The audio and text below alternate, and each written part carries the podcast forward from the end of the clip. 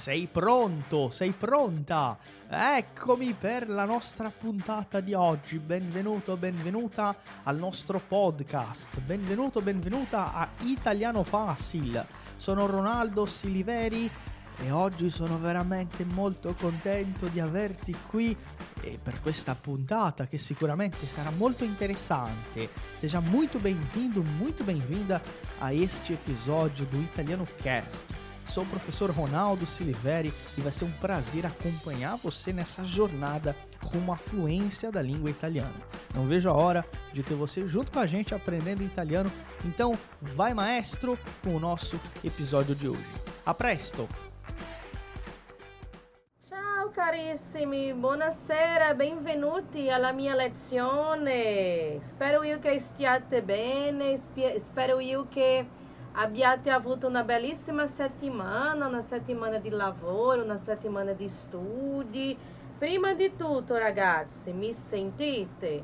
Perché eh, oggi dove abito io sta piovendo da ieri. Ragazzi, molta pioggia. E non so come va la connessione, mi sentite? Speriamo che tutto finisca bene con la connessione perché sta piovendo abbastanza dove io vivo, va bene? Allora, confermatemi se mi sentite. Tutto a posto? Perfetto? Ah, bravi, molto bene. Ragazzi, allora, prima di tutto vorrei darvi eh, due informazioni. La prima è proprio questa che eh, sta piovendo abbastanza dove abito io e forse uh, può darsi qualche uh, oscillazione nella nostra lezione, spero io di no. Un'altra informazione, scusate il casino che c'è qui dietro me, ma è perché sto organizzando qua il mio studio, qua dove io lavoro, dove io faccio la, la vostra lezione, il mio studio di lavoro, il mio studio per i momenti da studiare e io stavo oggi facendo una organizzazione e purtroppo non ho ancora finito, quindi c'è un po' di confusione, eh, i libri che sono mischiati, i libri che ci sono per terra, allora mi dispiace un po' il casino che si trova qua dietro me, va bene? allora, avete visto che tematica interessante della nostra lezione? Mm, bello, va bene? Oggi noi parleremo eh, un pochettino del verbo fare, molte informazioni riguardo a questo verbo. Prima di cominciare propriamente, io vi saluto brevemente, uh, vediamo che c'è oggi. Noeli, carissima, buonasera. Delícia, tutto bene? Vivian, carissimo Carlos, Eliane, tutto a posto, grazie. Cristian, Luciane, Sueli, tutto bene? Oggi non lavori, carissima. Ademar, Josefa, Meire, hum, Andréa, Salete, Maria Aparecida sempre presente, Terezinha que sempre presente, Maricene, tutto bene, Kellen, Patrícia, tutto a posto, Rejane. Rejane, tu sai que tu hai una bella voce, sempre que ti ascoltiamo con la frase del giorno, eh, parliamo che tu hai un, una bellissima voce, va bene? Allora, Valdemir e tutti gli altri ragazzi, vi sentite abbracciati, vi sentite amati e possiamo propriamente cominciare la nostra lezione. Ah, per cominciare, vediamo la frase di oggi che dice così. È un peccato il non fare niente col pretesto che non possiamo fare tutto. Forte! Forte questa frase, non è vero? Molto forte. E avete visto? Uh, in questo piccolo pensiero noi troviamo due volte la presenza. Ciao Doni, tutto bene? Noi, do, eh, noi troviamo due volte il nostro verbo di oggi, che è il verbo fare, quando diciamo che è un peccato non fare niente con questa scusa con questo pretesto che non possiamo. È proprio così quando diciamo ah non posso, no non posso, no, no, non va bene, non posso. Sarebbe sempre un pretesto per non fare niente. Allora, qualche volta sì, non è vero? Ci sono delle persone che ci dicono no, non posso farci, non posso farci, ma in verità è un vero pretesto per non fare niente. Spero io che questo tipo di situazione non accada nel vostro lavoro, ma è molto brutto quando sentiamo una persona che viene con questa scusa. Sappiamo che quella persona è capace, sappiamo che quella persona ce la fa, quella persona può farci, ma in verità usa un pretesto e dire che non mi dispiace, ma non lo posso. Mm. Allora, forte questa frase, una frase da ragionare, sì, e vedere che è importante aiutare, essere disponibile sempre che possibile.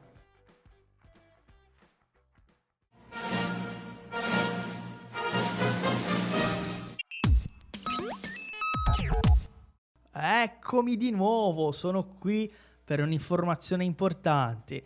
O episódio de hoje é um episódio muito especial porque nós estamos nos aproximando da nossa próxima imersão online de italiano, nosso próximo evento para ajudar você a falar italiano de uma vez por todas.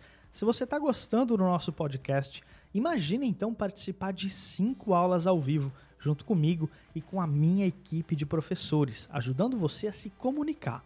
O nosso próximo evento vai ser 100% focado na fala e na comunicação oral. E se você quiser participar, eu tenho uma boa notícia: as vagas estão abertas e são 100% gratuitas. Não perde tempo, abre agora mesmo o seu celular aí, o seu navegador e digita italianofácil.com e lá você vai encontrar o link para se inscrever agora mesmo. Não perde tempo e entra no grupo de WhatsApp com a gente para poder participar dessa imersão incrível. Um saluto grandissimo, ti sto aspettando. Eh, vi stavo parlando che La lezione di oggi riguarda un po' l'uso del verbo fare dentro le espressioni, quindi è proprio su ciò che studieremo oggi, ad usare il verbo fare in altri contesti. Perché sto parlando altri contesti? Perché in verità, ragazzi, noi siamo molto abituati a usare il verbo fare, non è vero? Anzi, mi sembra che il verbo fare sia uno dei verbi più usati dalla lingua italiana, non è così? Soprattutto gli studenti che stanno iniziando la lingua italiana, questo è uno dei primi verbi da imparare. Tanto lo è che eh, vorrei cominciare sentendo le vostre risposte riguardo a questa domanda che vi faccio oggi, perché è una, una domanda che se siamo in Italia oppure se abbiamo un amico italiano, è normale scambiare questo tipo di domanda. E indipendentemente se tu sei un studente nuovo o se tu sei già con noi da qualche tempo, io vorrei sapere, io vorrei sentire le vostre risposte riguardo a questa domanda importantissima e una domanda del nostro quotidiano. Cosa hai fatto di bello oggi? E mentre voi rispondete, vedete già che nella domanda noi abbiamo già un primo uso, una prima espressione da imparare con il verbo fare. È proprio questa, fare di bello. Abbiamo qua il verbo fare e poi questa espressione di bello. E qua noi abbiamo la sua spiegazione. Quando qualcuno ci domanda cosa noi abbiamo fatto di bello, semplicemente la persona vuole sapere cosa noi abbiamo fatto di interessante. Quindi vi domando ragazzi, cosa hai fatto di bello oggi? Usate il verbo fare, rispondete usando la struttura della domanda, cioè il passato prossimo, e provate a dirmi cosa avete fatto di bello. Mm. Ah, Giustiara che bello! Ha fatto la lezione di italiano molto bene Carlos dice che non ha fatto niente di bello. Ah, stai lavorando, carissimo, mi dispiace. Mary dice che ha anche lavorato, studiato. Oggi camminato, Marissegna è andata dal dottore. Oh, Marissegna, andare dal dottore, va bene, carissima?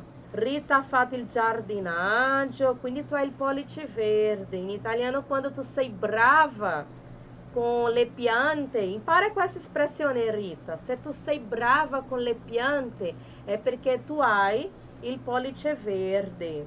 Doni ha fatto una corsa. Ah, ah, sì, una corsa nel senso che tu hai fatto molte cose. C'è un'espressione, ragazzo, quel verbo fare che può ria- eh, sintetizzare tutto ciò che tu hai fatto. Fra poco noi eh, la, la impareremo questa espressione. Eh, Penny ha fatto l'uncinetto. Oh, un'altra espressione è quel verbo fare. Fare uncinetto, sì? Fare uncinetto, avete capito? Fare uncinetto. Ciao Maristela, buonasera. Ciao Wanda anche, benvenuta. Ah, brava Patrizia, mangiato churrasco. Ma che bello, venerdì, che bello. Ah, Maccia ha fatto un viaggio, molto bene. Io ad esempio eh, non ho fatto niente di bello perché sta piovendo molto qua dove io vivo, ma eh, vi posso dire che oggi ho fatto, io sono uscita brevemente, veloce, veloce, veloce, per mangiare. Ragazzi, io sono innamorata, eh, non so come si dite da voi, ma qui dove abito io noi abbiamo l'abitudine di mangiare un piatto con baião de dois, vatapá e paçoca. Conoscete questo piatto? È un piatto molto tipico della regione nord-est dove io abito.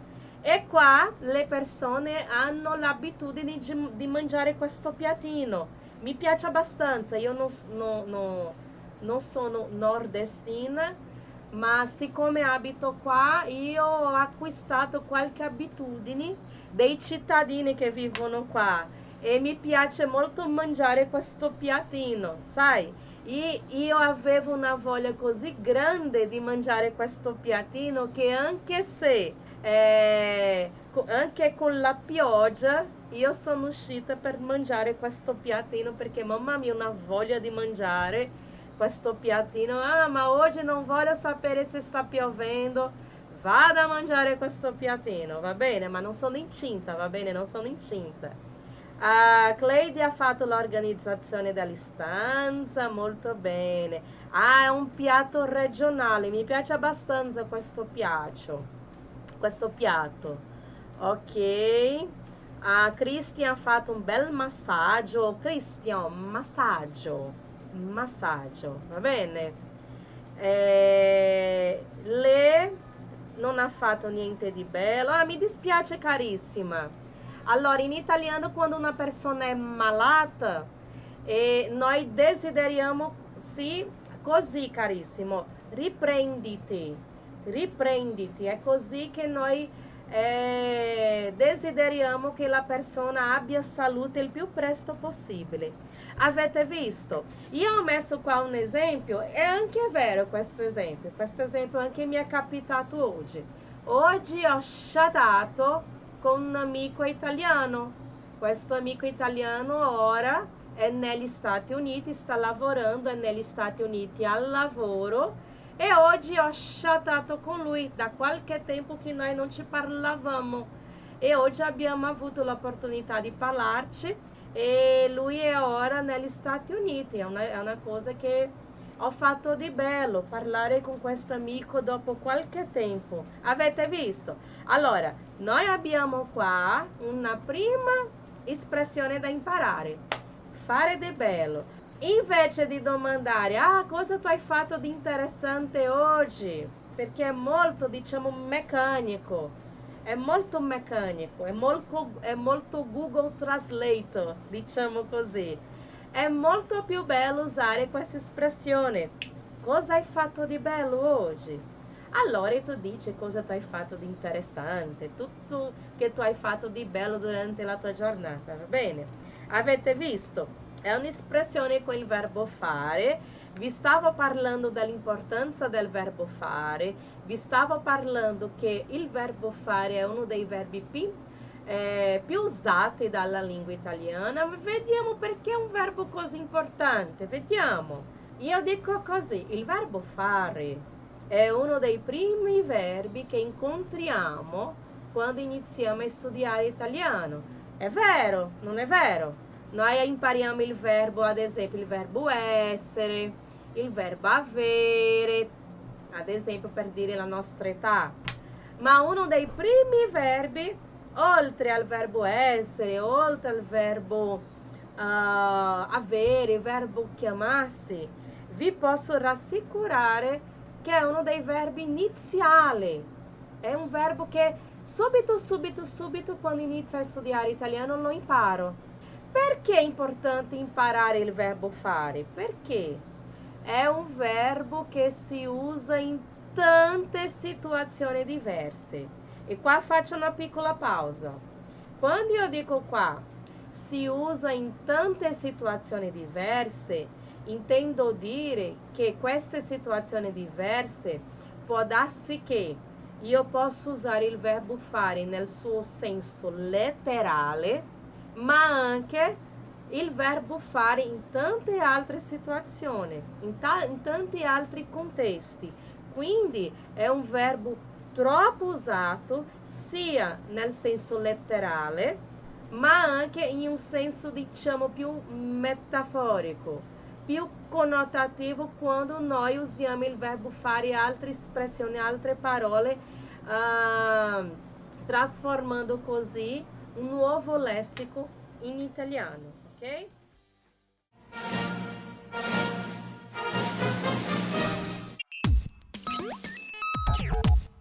Você já conhece a loja oficial do Italiano Fácil? Venha ver os nossos produtos exclusivos. São baralhos de conversação, iniciante, intermediário e avançado, camisetas exclusivas de vários modelos e cores e quadros temáticos da Itália. Na nossa loja você também tem o um livro exclusivo Hackeando a Aprendizagem da Língua Italiana, O Caminho da Fluência, escrito pelo professor Ronaldo Siliveri. E tem uma novidade exclusiva para você ouvinte do Italiano Cast. É um cupom de desconto para você aproveitar em nossa loja. Acesse loja.italianofácil.com.br e use o cupom episódio 138 para ter 10% de desconto em toda a loja. É imperdível. Repetindo, acesse loja.italianofácil.com.br e use o cupom para aproveitar o desconto. Ti aspettiamo e andiamo avanti con la nostra puntata. Allora, è molto importante imparare queste situazioni, queste tante situazioni diverse, perché? Perché se noi non le impariamo, può capitare ciò. A volte possono confonderci. Quindi ragazzi, per non fare confusione, è importante capire l'uso del verbo fare in ogni contesto in cui esso apparisce. Va bene? Per questo oggi vogliamo mostrarvi come questo verbo può avere un significato particolare quando si trova insieme ad alcune parole specifiche. Quando io dico questa informazione qua eh, giù, intendo dire che quando noi abbiamo il verbo fare insieme a altre parole, altro vocabulário, altro lessico, oppure altre espressioni, noi abbiamo qua nuovi contesti che noi li usiamo a seconda della situazione, ok? Tutto a posto, tutto a posto, tutto a posto? Ok, ok, ok. Eh, io vi presento brevemente, siccome stiamo parlando del verbo fare, non so se, se riuscite a vedere bene ragazzi, ma vi presento brevemente alcune coniugazioni, certamente non ci sono tutti quanti, ma io vi presento la coniugazione nel modo indicativo. Abbiamo qua la coniugazione del verbo fare al presente indicativo, faccio, fai, fa, facciamo, fate, fanno, all'imperfetto. Facevo, facevi, faceva. Facevamo, facevate, facevano al futuro semplice, vedete qua, farò, farai, farà, faremo, farete, faranno. È anche importante il, eh, il tempo condizionale, farei, faresti, farebbe, faremo, fareste, farebbero. E qua sopra noi abbiamo eh, il passato prossimo che si sa è un tempo composto in cui io uso auxiliare avere insieme al verbo fare al participio, verbo fare al participio, io dico fatto. Ragazzi, confermatemi se voi avete già studiato tutti questi tempi. Sicuramente presente è molto facile. Sicuramente presente indicativo è un tempo molto facile da lavorare. Ma voi avete già imparato, oppure studiato, oppure state imparando il verbo fare nei altri tempi, ad esempio imperfetto, condizionali semplici, va bene? siamo molto abituati a vedere il verbo fare al presente, presente indicativo. Ma mi raccomando, si sa che il verbo fare noi possiamo coniugarlo in tanti, tanti, tanti tempi e anche modo, abbiamo modo imperativo, modo congiuntivo. Infine, la, eh, l'obiettivo della lezione di oggi non è in verità insegnarvi la coniugazione di ogni, ver, di ogni tempo, va bene? Oggi non è che impariamo la coniugazione, ragazzi. Impariamo verbo fare al presente indicativo. Ora impariamo al futuro semplice. No, no, no, no, no. Non è l'obiettivo. La lezione di oggi non è nemmeno grammaticale. La lezione di oggi è di lessico. Ma è molto importante se tu vuoi imparare, se tu vuoi imparare eh, questa espressione è importante anche impararle in qualsiasi tempo verbale in italiano e anche in qualsiasi modo. Non è che tu impari le espressioni soltanto all'infinito, fare. No, no, no. Tu devi usare l'espressione sempre a seconda del tempo e del modo verbale, ok? Io vi presenterò, ragazzi, l'espressione, la maggioranza dell'espressione all'infinito, cioè fare, usando propriamente il verbo fare. Ma sapete voi che quando noi li usiamo dentro i contesti, dobbiamo coniugare ogni tempo e ogni modo, va bene? Allora fate attenzione, ok? E piano piano, mentre io vi presento qualche espressione, voi potete creare i vostri esempi. È molto importante la vostra partecipazione, ok? Perché in verità eh, io, io eh, eh, aspetto da voi un po' la vostra creatività, diciamo così. Vi presenterò l'espressione e voi potete darmi il contesto, ok? Una cosa da, anche da condividere, ragazzi, è che ci sono molte espressioni con il verbo fare, moltissime, troppe espressioni.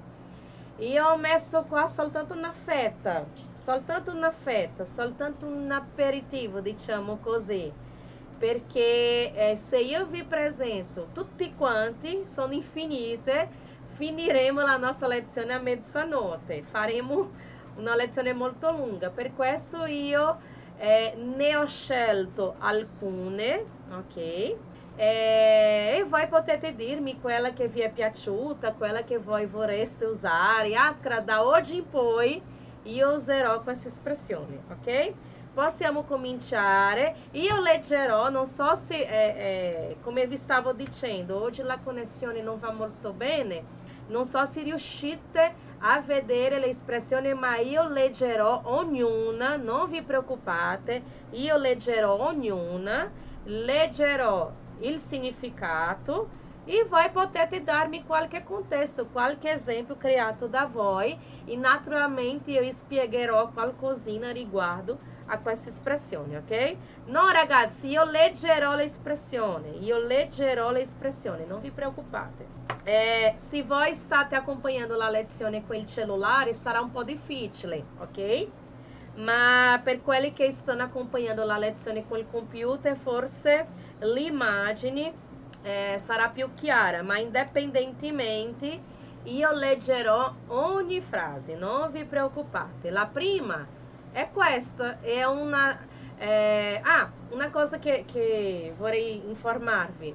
Io ho fatto una divisione io ho fatto una divisione a, a seconda della situazione. Ad esempio, noi impareremo inizialmente espressioni con il verbo fare che riguardano azioni quotidiane, ossia eh, azioni che facciamo ogni giorno, cose azione, elementi che appartengono al nostro quotidiano, che facciamo ogni, ogni, ogni, ogni, ogni giorno, ok? Va bene, la prima espressione è così, fare la doccia o fare il bagno. Per noi brasiliani è una regola, non è vero? Per noi brasiliani fare la doccia, fare la doccia ogni giorno. Cosa vuol dire fare la doccia oppure fare il bagno? Fare il bagno noi usiamo di più nel mare oppure in una vasca, in una cascata e fare la doccia proprio in bagno. Semplicemente vuol dire lavarsi. È un'abitudine molto bella dei brasiliani perché difficilmente un brasiliano non fa la doccia tutti i giorni, difficilmente. Noi brasiliani abbiamo questa bella abitudine, siamo igienici perché facciamo la doccia oppure facciamo il bagno ogni giorno. Ah, importante, importante. In Europa è un po' diverso, ad esempio in inverno gli europei non fanno tutti i giorni la doccia perché fa freddo, fa freddo, devono asciugare i capelli sempre che fanno la doccia e conseguentemente non hanno questa abitudine eh, quotidiana, soprattutto in inverno, non è vero? Noi diversamente no, è una cosa molto eh, frequente dei brasiliani.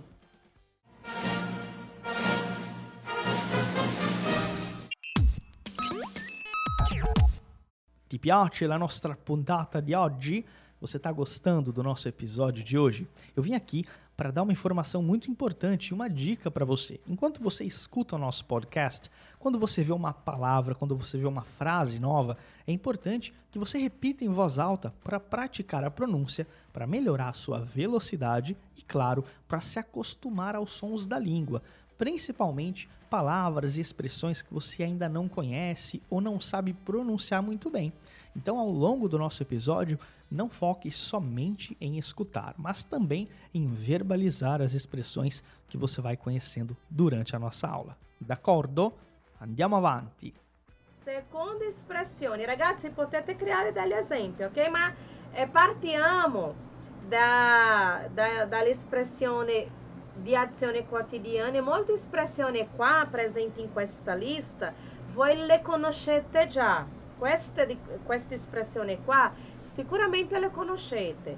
Eh, mi sembra che le espressioni un po' più avanti forse qualche novità per voi. Seconda espressione, farsi la barba per gli uomini, farsi la barba. Vederti che qua ora noi abbiamo il verbo fare com funzione riflessiva, farsi, e farsi la barba è la stessa cosa di radersi. Imparate questo verbo, radersi, radersi. Avete visto? È una cosa che soprattutto gli uomini lo devono fare, non è così? Ragazzi, è faticoso, non è vero, uomini? Gli studenti uomini presenti è molto faticoso, non è vero? È molto... Uh, è una cosa uh, che ci annoia, mi sembra, farsi la, do, la, la, barba tutti i giorni per andare al lavoro. Non è così, è faticoso, non è vero? Oh, Carlos Alberto si fa la barba, è riflessivo Carlos Alberto. Io mi faccio la barba tutti i giorni. Io mi faccio, oh, osservate, io mi faccio la barba. Io mi faccio la barba. È la stessa cosa di radersi, ok? Poi un altro, fare colazione. Fare, fare colazione vuol dire mangiare la colazione. Cosa vuol dire la colazione? Colazione è il pasto della mattina quando noi mangiamo un pane, beviamo un caffè, un latte, un cornetto, questa è la colazione, il pasto della mattina. Quando diciamo che mangiamo la colazione, invece di dire mangiare la colazione, useremo fare colazione. Ad esempio, io faccio colazione tutti i giorni alle 7.30 e voi ragazzi, a che ora fate colazione? Eh, no, no, Marisseni, lui si fa la barba. Lui si fa. Tu devi coniugare il verbo al presente indicativo, così. Lui si fa la barba. Perché se tu dici farsi, il verbo continua all'infinito, tu devi coniugarlo. Eh, come vi stavo parlando, uh, io vi presento il verbo all'infinito, ma mentre li usiamo nella pratica dobbiamo coniugarlo nel tempo desiderato, presente indicativo, passato prossimo, futuro, congiuntivo, eccetera, eccetera. Ah, alle 6, ok, alle 7.30. Qualcuno riesce a fare la colazione, diciamo, alle 10, un po' più tardi? Chi è il fortunato che riesce a fare colazione alle 10, 10 e mezza, 10 e un quarto? Chi è il fortunato? Che ha il privilegio di fare colazione un po' dopo perché può dormire un pochettino di più. È impossibile. Per noi lavoratori è difficile. Va bene. Ah, Patrizia, fortunata. Patrizia fa colazione alle 10. Allora, beata te. Beata te, carissima. Impariamo un'altra espressione. Fare o rifare il letto. Se tu sei una persona organizzata, dopo di svegliarti è importante fare il letto oppure rifare il letto. Cosa vuol dire questa espressione? Sistemare il letto. È brutto una persona che si sveglia e non sistema il letto, cioè non fa o non rifà il letto. Non è bello. Dà una impressione di una persona disordinata, non è vero? Mm, non è bello. So, ad esempio, se noi siamo ospiti da, da qualcuno, è importante fare il letto, rifare il letto per non causare questa cattiva impressione di essere una persona disordinata. Ma vedete, l'espressione si usa con il verbo fare, fare o rifare il letto. Yaskra, voglio usare questa espressione eh, all'imperativo. All'imperativo, ad esempio, se tu, se tu stai eh, dando un'ordine a tuo figlio, ad esempio, tu dici così, fa il letto, così, è così che si fa. Fa il letto all'imperativo informale, quando tu stai dando un ordine a un amico, un figlio, un parente, è una persona pigrona, non è vero Carlos? Una persona pigrona. Tu puoi dire pigrona. È brutto. Io faccio il mio letto ogni giorno. È importante. Anche se fra poco io mi, mi eh, se io mi devo coricare, capite questo verbo coricarsi? Coricarsi in italiano, coricarsi vuol dire deitarsi, coricarsi e anche se io devo coricarmi fra poco, anche così io faccio il letto. Ah, ciao Malu, tutto bene? Un'altra espressione, questa non mi piace molto, è una faccenda domestica.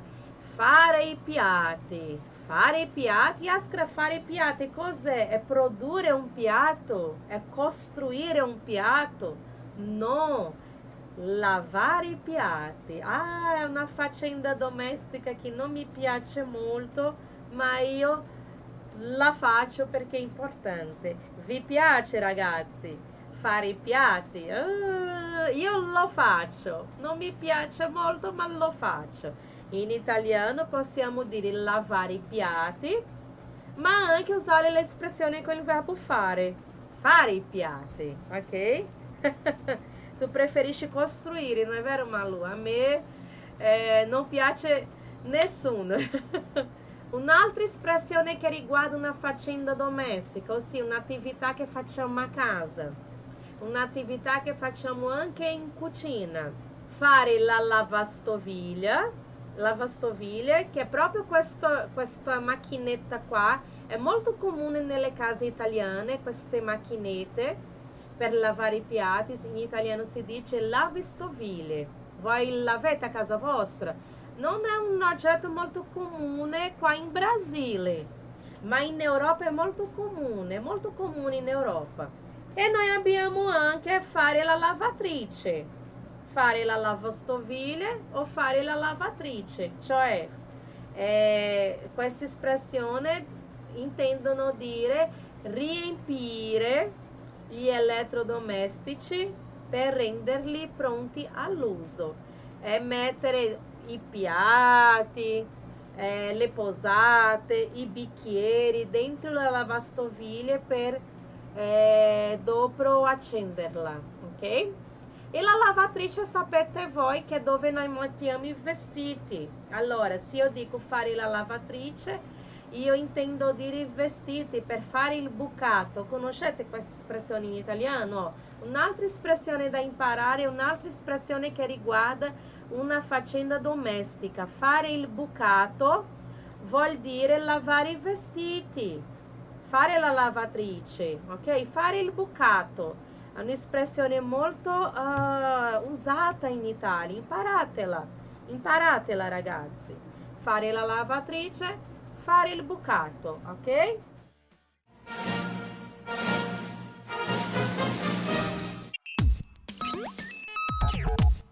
Tem uma dúvida muito importante. Você já viu a nossa página oficial no Instagram? Não? Então corre no Italiano Fácil, arroba Italiano Fácil, para acompanhar as nossas publicações. São conteúdos com muitas informações e curiosidades sobre a vida na Itália. Além disso, você tem muita prática de italiano com o nosso material exclusivo. Você aprende muito da Itália sem sair de casa e somente abrindo o seu celular. Acesse no Instagram, arroba italianofácil e nos siga. Conto com você para curtir e compartilhar momentos e curiosidades italianas por lá. Va bene? Vamos dar sequência ao nosso episódio de hoje. abbiamo fare compiti. Ah, voi che siete bravi, voi che siete studenti di italiano, sicuramente voi fate i vostri compiti, i vostri esercizi, le vostre attività, attività sulla nostra piattaforma, oppure le attività o i compiti quotidiani che arrivano sui gruppi WhatsApp oppure le attività che noi facciamo qua insieme durante le lezioni in diretta, le lezioni eh, della piattaforma con Ronaldo. In italiano si dice fare i compiti. È molto usata dagli studenti, gli studenti che eh, fanno un corso oppure sono in scuola, come io ho messo qua la definizione eh, fare i compiti vuol dire studiare, fare tutti gli esercizi che sono stati assegnati a scuola. Nel vostro caso, corso di italiano. Voi siete bravi studenti, voi fate i vostri compiti di italiano. È importante, ragazzi. Ah, mi raccomando. Un'altra espressione tipica soprattutto dei bambini. Fare i capricci. Conoscete questa espressione, fare i capricci? Questa è l'azione tipica dei bambini quando piangono, bua bua, piangono, urlano, ossia gridano e si lamentano perché vogliono o non vogliono fare qualcosa. Un eh, noi chiamiamo un bambino capriccioso. Ah, ma questo bambino è molto capriccioso. Capriccioso in quale senso? Perché piange, grida, si, larme, si lamenta con intenzione di avere quel che desidera. Mamma mia, ma questi bambini. Voi conoscete un bambino così capriccioso? Un bambino che fa i capricci per avere ciò che desidera?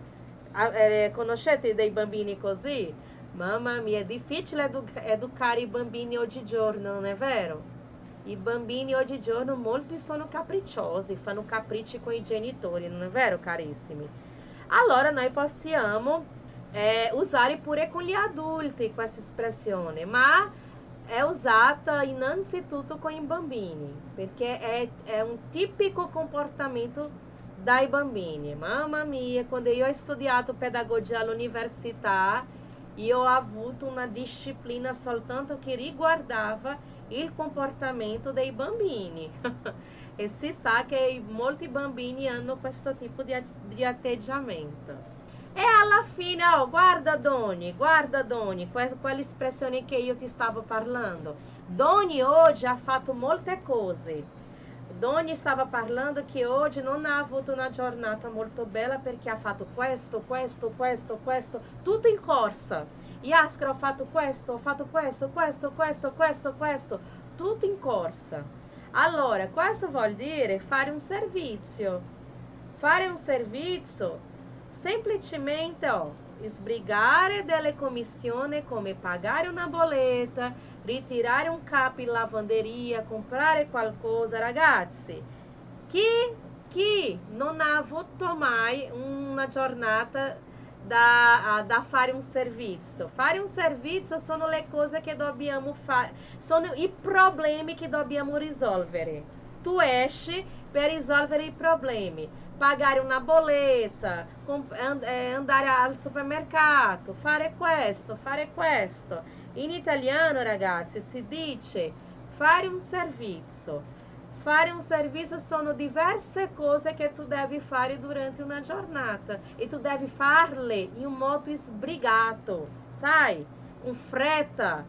Tu devi fare tutto in un modo, in un modo in cui tu, tu sei sempre così, con fretta, fretta, fretta, perché molte cose da fare.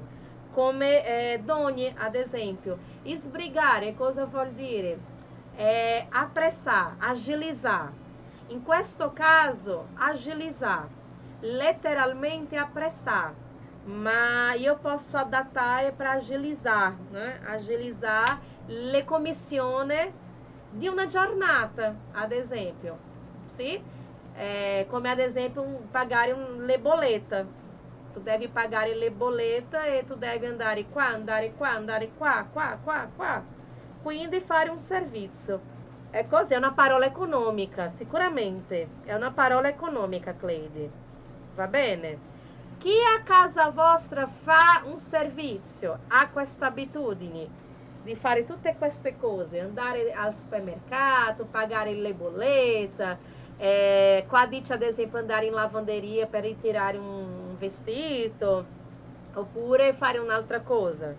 Sì? Grazie a Dio a casa mia non sono io, io non sono la responsabile, ma mi sembra che molti di voi hanno questa commissione di fare un servizio. Vi è piaciuta questa espressione?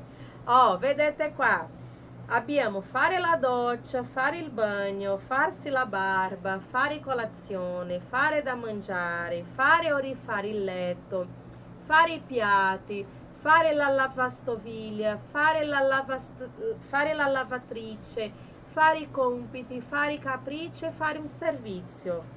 Quale vi è piaciuta di più? Oppure quale espressione nuova per voi o quale userete voi? da oggi in poi. Ditemi qualcosa di questa espressione, parlate qualcosa. Parlate qualcosa. Mm, va bene, a Carlos è il responsabile per fare un servizio. Noi possiamo generalizzare questa espressione. Oggi ho fatto dei servizi. Possiamo parlare pure così, perché molte cose, va bene? fare capricci è nuova, ok, fare un servizio è nuova, non mi piace rifare il letto, molto bene, fare, è un'espressione nuova, è un'espressione nuova fare un servizio. Andiamo a un altro gruppo di espressioni, ora noi abbiamo espressione con il verbo fare, ma ora che riguardano azione al lavoro. Noi abbiamo visto prima azioni quotidiane, Adesso conosceremo alcune espressioni con il verbo fare riguardo al lavoro. Prima, questa è facile. Fare una riunione vuol dire incontrarsi con il capo e i colleghi per discutere sul da farsi. Se voi lavorate in un ufficio, in un'agenzia, è normale questo tipo di situazione, fare una riunione, non è vero? normale, come Sueli oggi. Sueli oggi ha fatto una riunione. Riguarda ancora il lavoro. Ah, questo è bello, questo è bello. Fare un viaggio di lavoro. Fare un viaggio di lavoro è partire, ma non è per una vacanza, non è per un giorno festivo, non è per rilassarsi. No, è partire, viaggiare per motivi di lavoro. Come io, ad esempio, quando sono andata a São Paulo, io non sono andata per fare vacanze, io sono andata per trovarvi, perché molti studenti vivono a São Paulo. E noi ogni anno facciamo una, una grande riunione, diciamo così, e io, io sempre che è possibile faccio questo viaggio di lavoro per trovare i nostri carissimi studenti che abitano a São Paulo, ad esempio. Ah, un'altra, questa è interessante. Fare il proprio dovere. Fare il proprio dovere significa impegnarsi e svolgere le mansioni affidate. Le mansioni affidate vuol dire le, eh, le, cose che tu devi fare, le, come posso dire? Non mi viene nemmeno in portoghese la parola. Le mansioni affidate, ad esempio, io come professoressa di italiano, quali sono le mie mansioni? Le mansioni che Ronaldo mi ha affidato. Insegnare a voi, preparare delle attività, ogni tanto fare qualche correzione sulla piattaforma, fare qualche correzione su WhatsApp. Queste sono le mie mansioni, le mansioni affidate nell'italiano fácil, sono le mie mansioni. Allora, quando io dico fare il mio proprio dovere, sono le attività, sono i miei compiti, diciamo così, che io devo fare nel mio lavoro. Ok? Chiaro, ragazzi? Ah, brava Noeli, brava Lana, tá, è perfetto. Pro, perfetto. Grazie carissime, perché non mi veniva nemmeno in portoghese la parola, ma voi avete eh, tradotto molto bene, ok? Molto bene, bravi, bravi. È stato un piacere enorme averti qui con noi per un'altra puntata del nostro podcast ufficiale. Ci vediamo in un'altra puntata. Grazie mille e a presto. Foi um prazer enorme receber você para mais um episódio do nosso podcast aqui do Italiano Fácil. Eu espero ver você em mais um episódio em uma próxima puntata. Muito obrigado, grazie mille e até a próxima.